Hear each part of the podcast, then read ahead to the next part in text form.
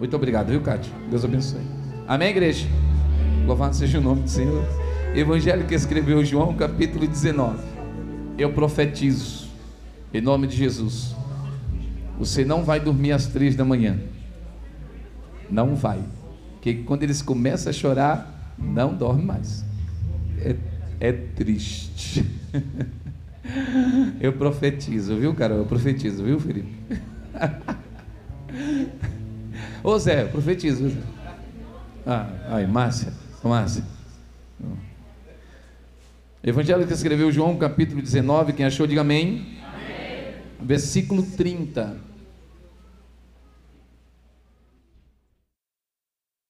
Glória seja dado ao nome do Senhor.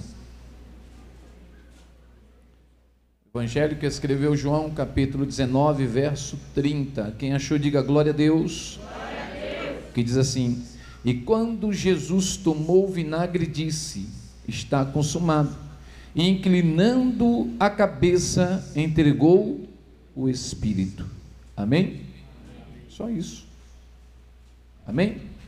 Glória a Deus. Poderoso. O menino está dormindo eu é,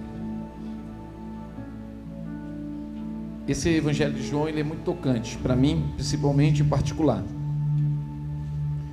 Esse versículo do capítulo 19, de fato é o versículo ápice de todo o capítulo. Ele é o versículo que ultrapassa as barreiras de qualquer tipo de compreensão. É um versículo que, quando a gente para para ler, a gente fica pensando: ora, ele morreu, ele entregou o espírito para morrer.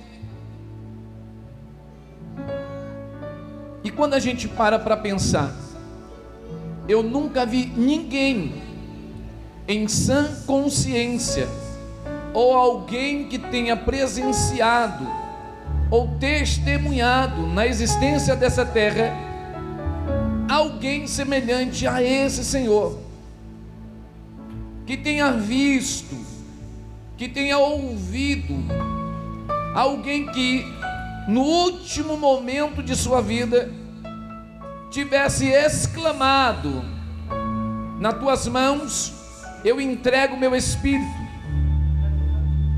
É bem verdade que muitas pessoas já presenciou outros partindo, familiares, amigos. Particularmente o meu pai teve uma experiência antes de sua partida de chegar uma vez de viagem e o seu pai, que era o meu avô, muito enfermo, dizia que só morreria depois que ele chegasse. E quando ele chega de viagem, ele senta e o pai dele deita em seu colo. E ele ali, fazendo um último gesto de carinho, não percebe, mas o meu avô descansou. E eu não lembro do meu pai tendo dito que ele ouviu o meu avô dizer que havia naquele momento de entregar na mão de Deus o seu espírito. Olha que eu já presenciei inúmeras vezes, em, ou em alguns momentos, vidas se partindo. E confesso que em todas as vezes que tive essa experiência, eu fiquei muito mal, porque é triste, é pesado, é profundo. E outras vezes em que eu ouço ou que eu ouvi alguém dizer que estava próximo a alguém que estava para morrer, a única coisa que se vê na vida do ser humano nesses últimos momentos é que nós somos apegados demais a esta existência. Nós somos apegados demais a essa vida.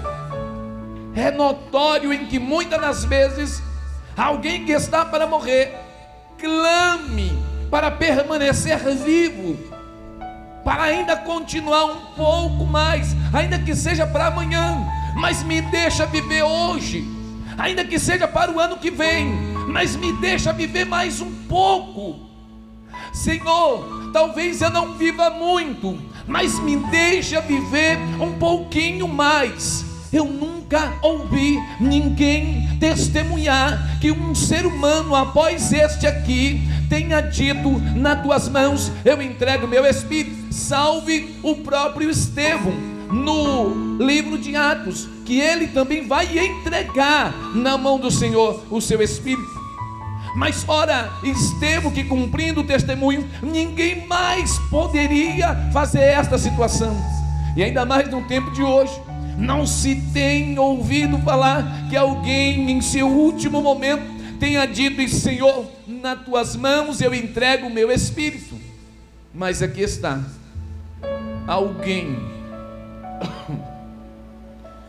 que não está apegado e que não esteve apegado e que nunca estará apegado nessa existência, que não está apegado a coisas, a objetos, não está apegado a prata, a ouro, a fama, não está apegado em poder, em autoridade, não está apegado em conhecimento.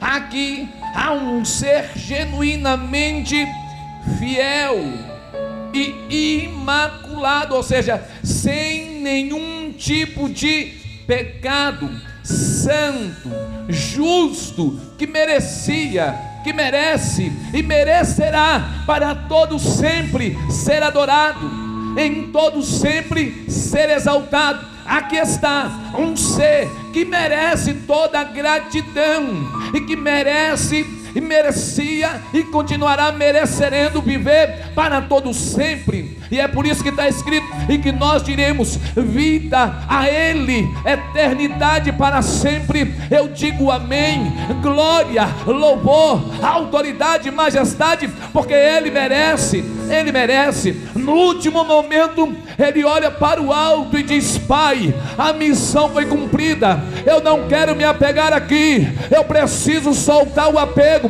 para que eles desapeguem. Eu preciso me entregar a Ti para que eles sejam livres. Eu preciso entregar o meu espírito para que eles vivam. Eu preciso entregar o meu espírito para que eles tenham oportunidade. Eu preciso entregar o meu espírito para que eles tenham prazer. Eu preciso entregar o meu espírito para que eles se levantem. Eu preciso entregar o meu espírito para que eles recebam aquilo que nunca, jamais iriam receber.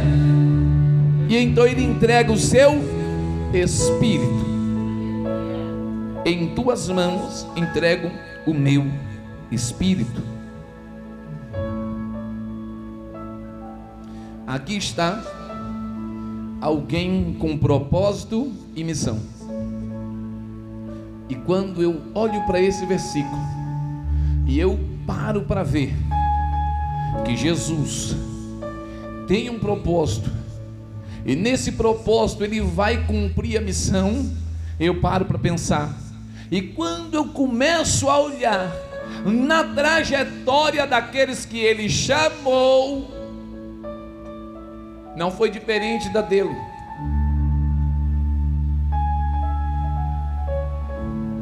Todos que Jesus chamou, chamou para um propósito, chamou para uma missão. Deus não te chamou em vão.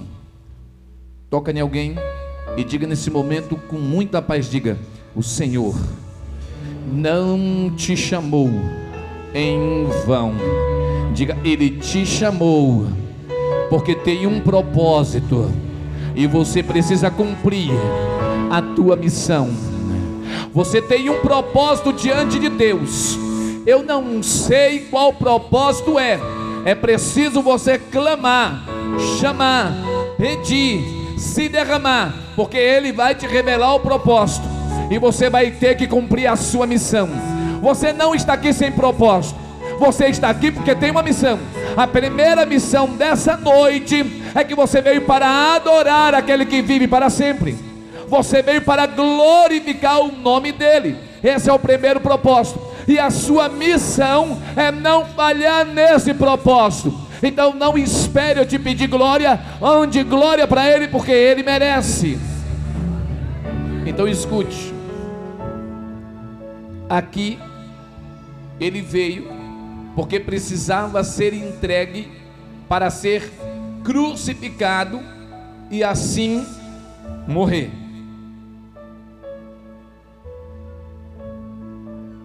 E três dias após a sua morte, ressuscita.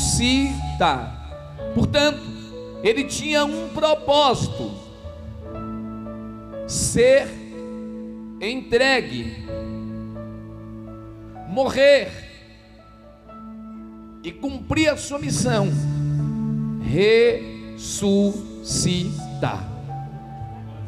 O propósito dele era morrer no seu e no meu lugar. Que propósito maravilhoso. Você ia morrer.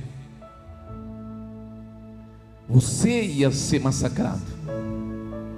A condenação era sua. A condenação era minha. A condenação era nossa. Mas lá em cima, Filipenses capítulo 4, capítulo 2 diz que então ele olhando para o Pai, em forma de Deus, não teve por usurpação ser igual, e disse: Eu vou cumprir esse propósito. Você vai vou qual? Morrer no lugar dele. Morrer no lugar dela. E ele vem.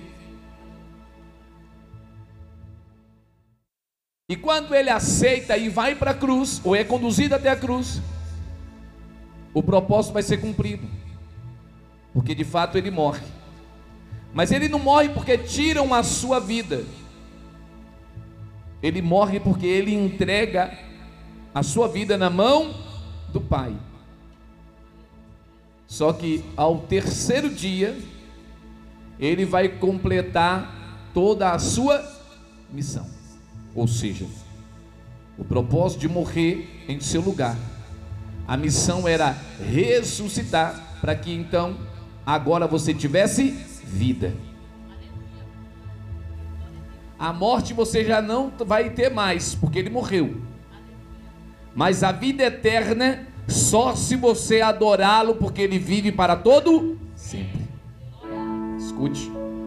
Segura aí. Quando eu olho do Velho Testamento em diante, eu não vejo um único personagem na Bíblia que não tenha propósito e missão. Até aqueles que se deixam levar pelos espíritos têm um propósito e têm uma missão. Judas, Balaão, Sansão, entre outros. Eu não vou usar o nome hoje porque é ceia, vamos usar outra coisa. Todos esses tiveram propósito e missão, mesmo sendo canal da ferramenta para o adversário. Mas eu quero falar dos personagens que cumpriu propósito e missão da vontade do Senhor.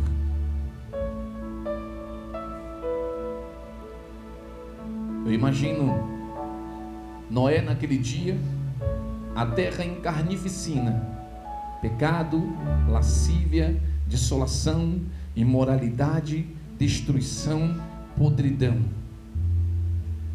E ele tentando criar os seus filhos em uma sociedade corrompida, carcomida, desviada.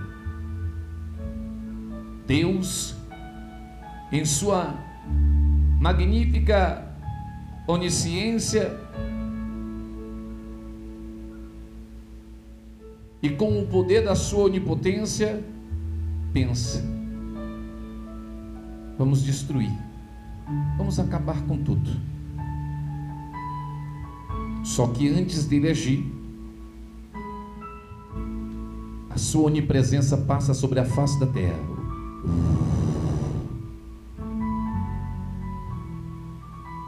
Lá está Noé. Ele dá uma olhada não na face de Noé, não nas vestes de Noé, mas ele mira bem o coração. E ele vê que ali ainda brilha uma luz. Aí ele diz: Noé, e Noé diz: Eis-me aqui, Senhor. Ele diz: Noé, eu ia destruir toda a terra, mas agora vou destruir parte dela, porque você tem um projeto para concluir sobre a minha vontade. Tem um propósito para você e tem uma missão que precisa ser realizada. Noé diz: Pois não, Senhor manda. Deus diz: Vai ter que construir uma arca. Noé diz: Senhor, a missão é grande. Ele diz: Pois é, comigo é assim. Eu não chamo ninguém para propósito pequeno e missão de qualquer jeito. Todo mundo que eu chamo, eu chamo para um propósito grande. Só quem tem propósito grande, em nome de Jesus. Nós então observa que Deus tem um propósito e não é pequeno. Aqui vai a primeira. Só quem pega levanta a mão. Deus não está te chamando para um propósito pequeno. É culto da ceia do Senhor. Deus não está te chamando para um propósito pequeno, não. O propósito é grande. Deus é grande. Alá é grande. Yahvé é grande, o Senhor é grande. Você não tem nem sequer imaginação do tamanho do propósito que Ele tem com você. Mas o tamanho do propósito que você imaginar é o que Deus tem para realizar em sua vida. Só quem entendeu, levantou a mão, recebe aí, porque o propósito não vai ficar sem ser feito nele, ele será realizado, concluído em nome de Jesus. Noé foi chamado para construir a arca. Imagina, 600 anos depois ele não conseguiu. Está escrito no Gênesis capítulo 6. Ele não conseguiu. Está escrito lá, tá ou não está? Noé não conseguiu fazer a arca, tá ou não está? Hã? Noé conseguiu fazer a arca? Não. Conseguiu? Uh, se Noé conseguiu, eu não estou aqui visando para você prestar atenção em Noé, porque Noé é um personagem como eu e você que passou, mas o Deus que escolheu Noé é o mesmo que está dizendo hoje que te escolheu. Se ele realizou lá, ele vai realizar aqui. Se ele fez lá, ele vai fazer aqui. Eu não sei o que você vai pedir e nem o que Deus está falando no teu coração, mas eu sei que o Deus é o mesmo. Se você entendeu, recebe nessa noite, em nome de Jesus. Oh, aleluia! Então Noé constrói a arca e salva a sua família. Vou pular rapidinho porque já é 8 e 13. Segundo personagem pulando. Eu olho e vejo Deus pairando pela terra novamente. E ele dá uma olhada encontra um ser chamado Abrão, nome pequeno, Abrão. Abrão. Aí Deus olha e diz: Abrão, uh, aleluia, esse chamado é poderoso. Abrão, Abrão olha e diz: Eis-me aqui, Senhor. oh, que delícia! Hoje é noite de que você que tem um chamado não foi chamado sem propósito. Você foi chamado para um pro. O Abraão, oi. Que terra é essa? Uz. Mas não, não é essa terra que você vai ficar, não. Senhor, Uz é bom, é grande. Uz é uma cidade, é uma megalópole, Senhor. É uma metrópole, é uma megalópole, é grande, é rico. Tem... Não, não. Ó, Uz já tem dono. Eu quero te levar para uma terra onde você será o dono. Pois não, Senhor, para onde é? Levanta e vai. Quando Deus chamou Abraão, ele tinha uma terra, ele tinha uma casa, ele já tinha uma família.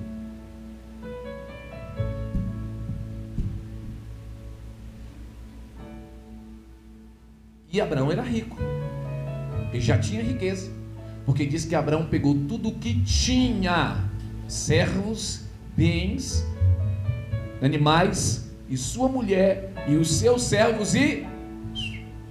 Então, portanto, ele tinha uma cidade grande, ele tinha riqueza, ele já tinha família, E ele estava, vamos dizer que, como se diz, não estava, ele estava bem.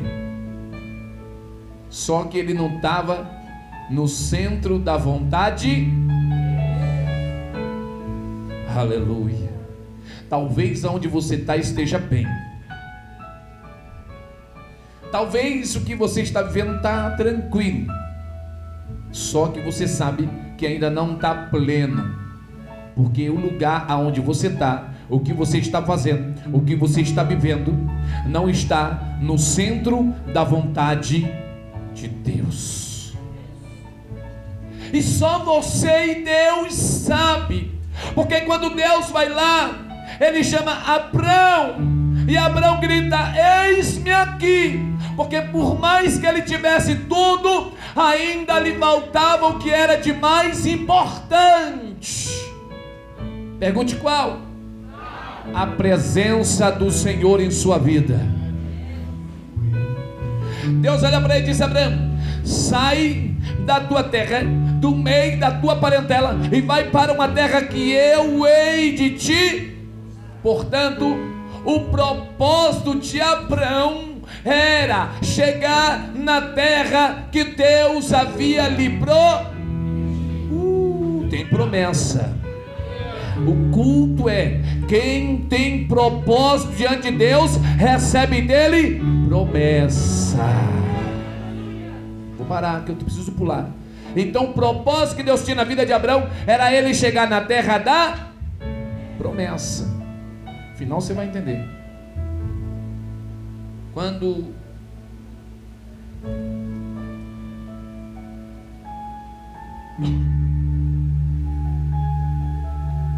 Quando eu observo na vida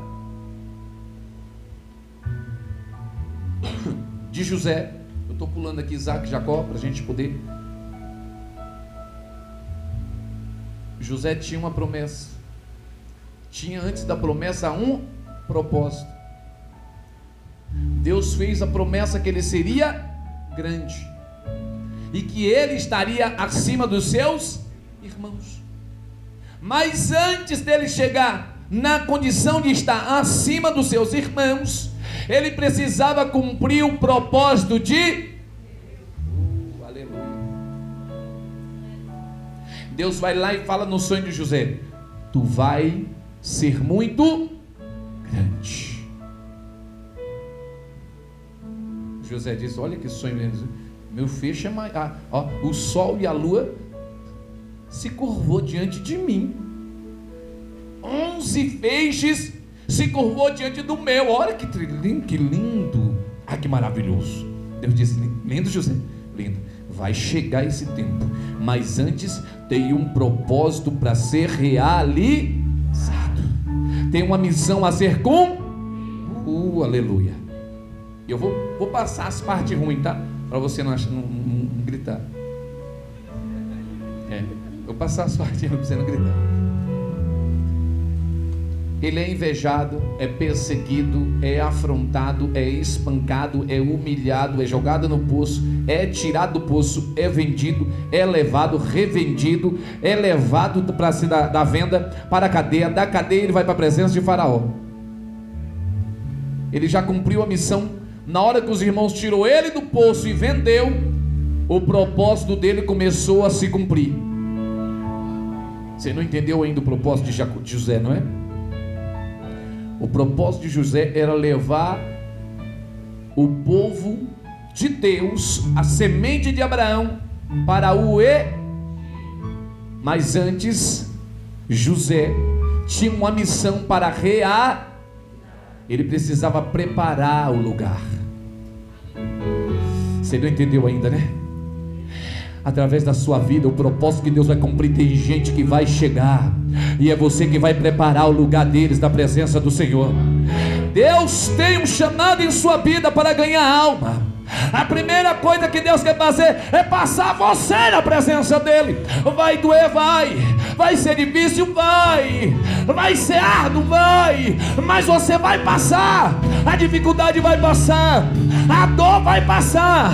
A humilhação vai passar. Mas quando tudo isso passar, irão olhar para você, irão ver brilhar quente na sua face a presença do Espírito Santo, porque você vai estar no propósito, realizando a missão, preparando o lugar para outras vidas adorar o nome do Senhor. Tem pessoas chegando para adorar o nome dEle. A missão de José era preparar o Egito. Um homem hebreu que foi vendido como escravo. Um homem hebreu que foi preso, acusado de adulterar. O homem hebreu que preso saiu para revelar o sonho e daí tornar-se governador. Você entendeu o propósito? Você não entendeu ainda, né? Talvez esteja muito difícil em sua vida. Não sei para quem o Senhor está dizendo isso, mas o Senhor está dizendo: essa dificuldade vai passar. Vai passar. Quando o menino sai da prisão,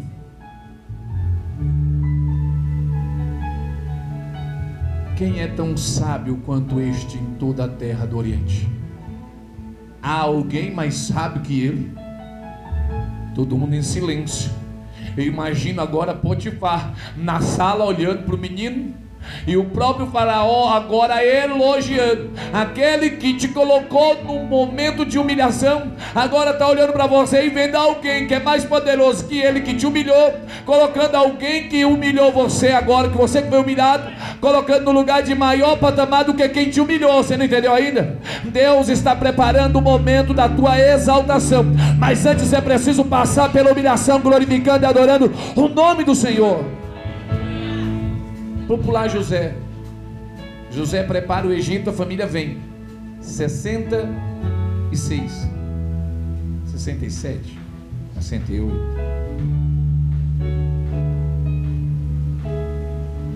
Quatrocentos e trinta anos depois, eu vejo um homem cujo nome é Moisés. que lá no deserto, uma sarça pegando fogo diz: Moisés,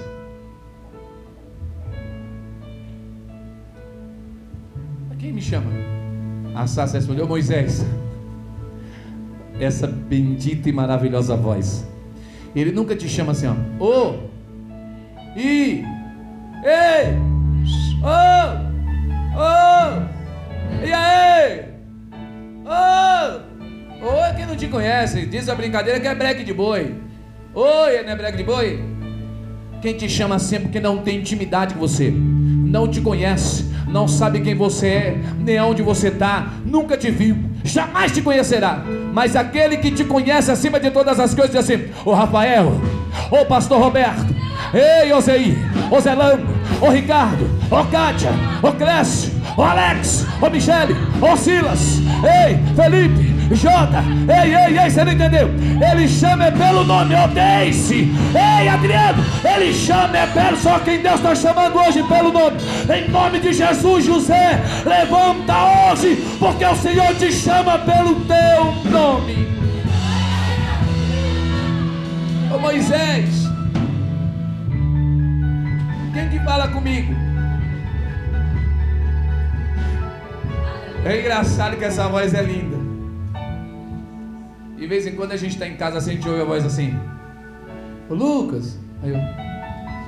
Esses dias mesmo, né? Esses dias mesmo eu ouvi, mas eu ouvi nítido, nítido, nítido. Eu estava num lugar e eu ouvi a voz assim: Ô Lucas. Aí eu fiquei assim, né? olhei para um lado, olhei para o outro, pensando, tinha ninguém. Está repreendido. Na escute, você dá risada, né? Eu quase que dei, mas depois eu chorei. Porque aquela voz bradou em meu coração, dizendo assim: Eu ainda estou te chamando. Aquilo foi a mesma coisa de eu ter tomado um tapa. Mostra o quanto a gente está displicente para a voz que chama pelo nome.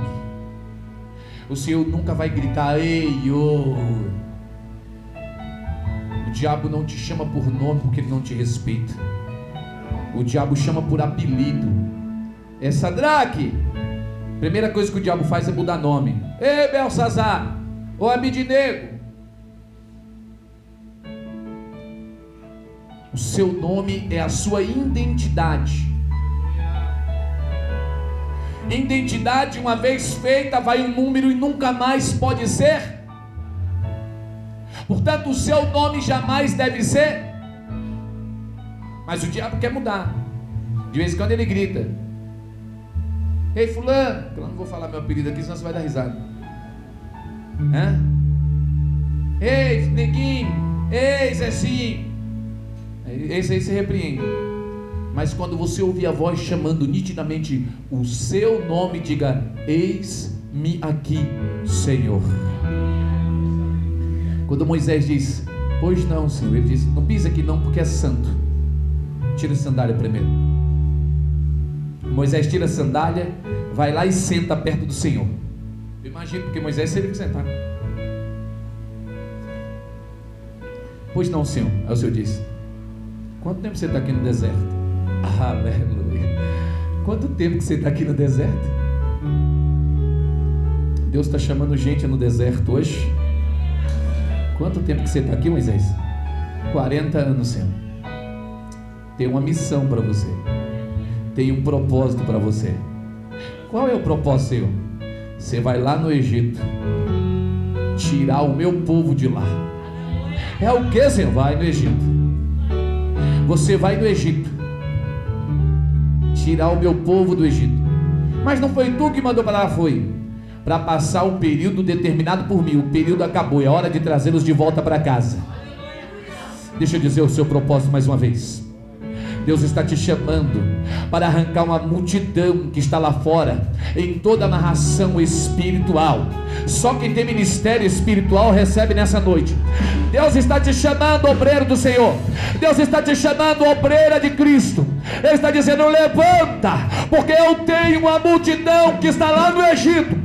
E você precisa trazer de volta e atravessar o mar vermelho para me adorar. Eu tenho outros, mas eu vou finalizar em Josué.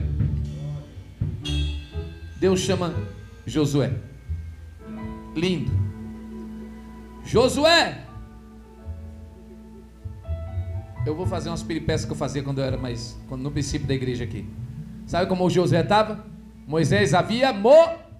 A pastora prega sempre, é uma palavra dela, que Deus usa ela nesse ministério. Claro, não vou usar nem abrir muito, porque não tem como, né? Prega agora, ela prega. Agora escute. Moisés tinha morrido. Josué era o escudeiro fiel de Moisés. Josué estava lá assim, ó. Acabou, não tem mais jeito. Aí Deus, Deus fala aqui, Josué.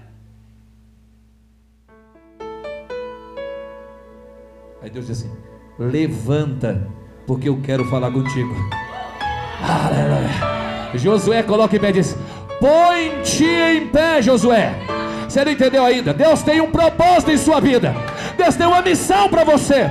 Eu não sei se você está caído, mas o Senhor está dizendo: põe-te em pé hoje, Josué, porque eu vou falar contigo. Põe-te em pé, Josué. Põe-te em pé, Josué. Porque eu estou falando nessa noite. Moisés não vai mais, mas você vai. Moisés não vai mais, mas você vai. Você vai, Josué. Xalavassaracana. Deus está chamando Josué para se colocar de pé. O propósito de Josué, cumpre Josué a minha palavra. Moisés trouxe o povo até aqui, mas é você que vai colocar o povo na terra da minha promessa. Eu não sei se é a sua família que você vai colocar no altar do Senhor, mas vai colocar alguém não sei se é um amigo que você vai trazer para o altar do Senhor, mas você vai trazer. Recebe em nome de Jesus com autoridade. Você é o Josué que vai trazer para a terra da promessa vidas da presença do Senhor. Mas o Senhor está dizendo: põe de pé, porque eu estou a falar dentro do teu coração grilhões estão sendo quebrados, correntes estão sendo partidas, cadeias estão sendo abaladas, armas estão sendo jogadas por terra, carros, flechas e cavalheiros estão batendo em retirada. Vieram por um caminho, mas por sete caminhos fugirão da tua presença.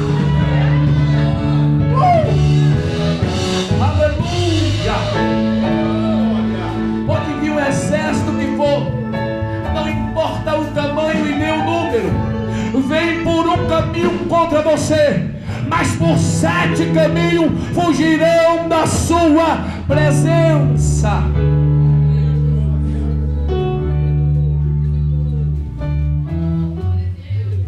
Vou finalizar. Aqui, sete. Aí, sete.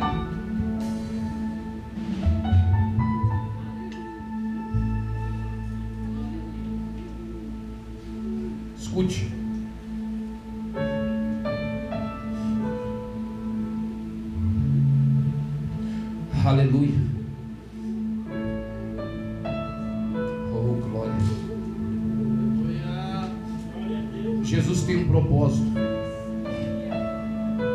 Jesus tem uma missão. Porque todos estes homens terrenos cumpriram os seus propósitos limitados, concluíram as suas missões pequenas diante dos olhos do Senhor, mas grande diante de toda a humanidade. Homens que Deus chamou e que revelado em Sua palavra está que Ele não chama ninguém sem propósito e sem missão. Diga para alguém: o Senhor te chamou para um propósito, com uma missão.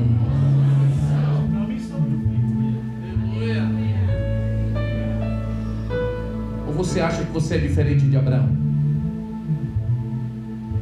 Paulo escreveu dizendo que, assim como os profetas e como Elias, ele também era sujeito às mesmas paixões. Portanto, ele está dizendo: somos iguais, nascido do pecado e morto para o pecado, porque purificados fomos pela morte e ressurreição, e pela graça alcançamos a ressurreição da vida eterna em Cristo Jesus, o nosso Senhor. Mas esse tem missão. Esse tem propósito. O propósito dele é não usurpar, querendo ser igual. O propósito dele é não ser igual a mim e a você, fazendo sincero. O propósito dele é aceitando a morte da humilhação da cruz. E na cruz, ele diz: Pai, em tuas mãos eu entrego o meu espírito porque já está concluído. Quem está do lado dele, andando por três anos, pensa: como assim? Desculpa, eu preciso falar a realidade. Os discípulos dispersaram, se puseram em fuga, desapareceram, porque olharam para o Mestre na cruz e disseram: era apenas mais um profeta.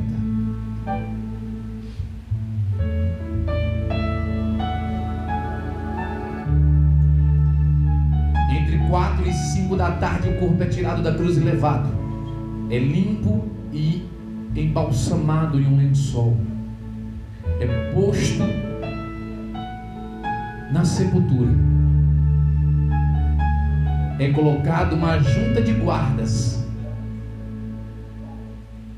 E os discípulos desapareceram. Eu amo o ministério feminino.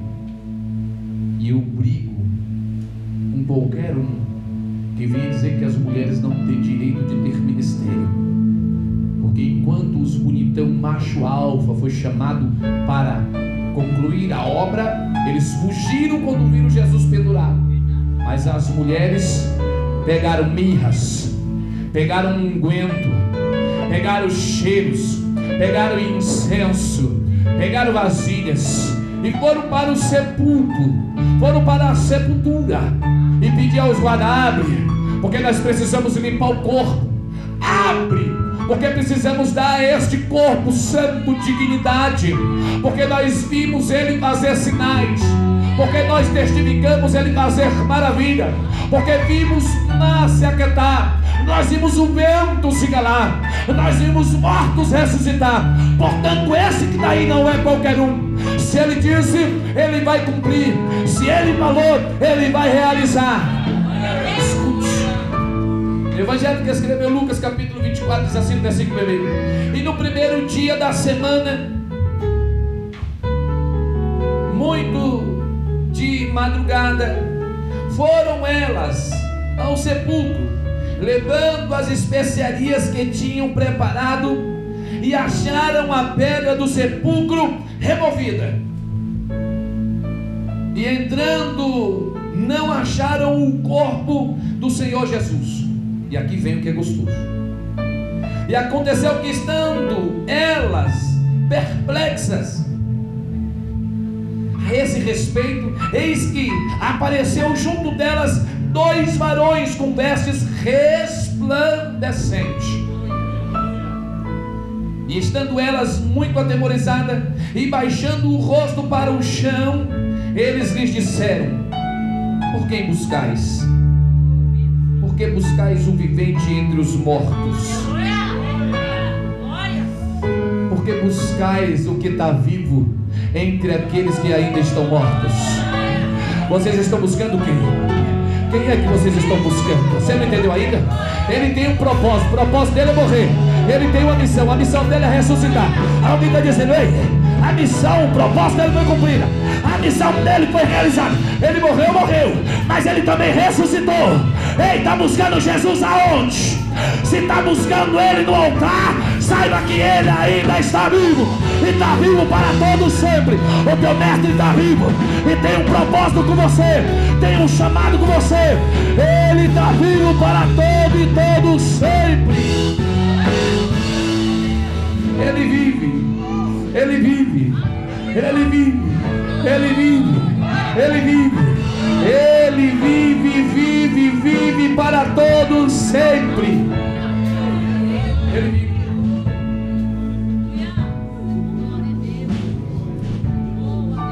Eles continuam e diz: Não está aqui. E eles afirmam: Mas ressuscitou.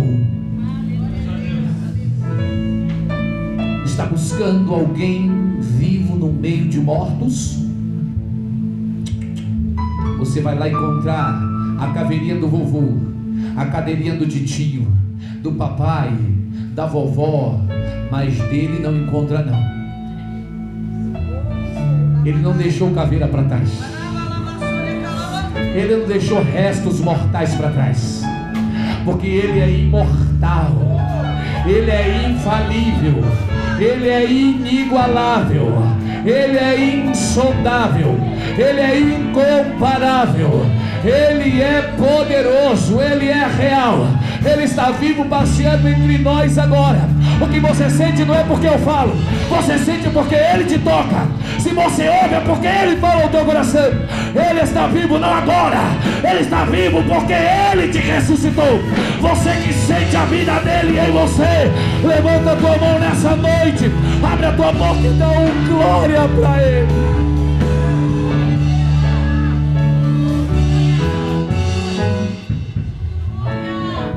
Terminar, ele diz: Lembrai-vos como vos falou, estando ainda na Galileia, dizendo: Convém que o filho do homem seja entregue nas mãos dos homens pecadores e seja crucificado, e ao terceiro dia ressuscite. Diga para alguém: Você tem um propósito. E você tem uma missão. Diga, diga para alguém, diga agora, diga. Seu propósito é reconhecer que Ele está vivo para sempre.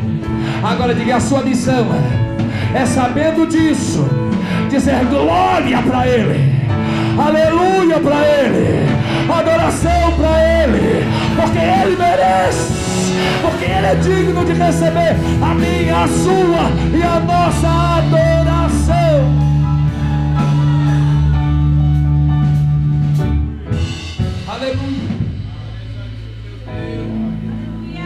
Amém, igreja? Amém, Amém igreja? Amém. Amém. 8h40. Perdoe.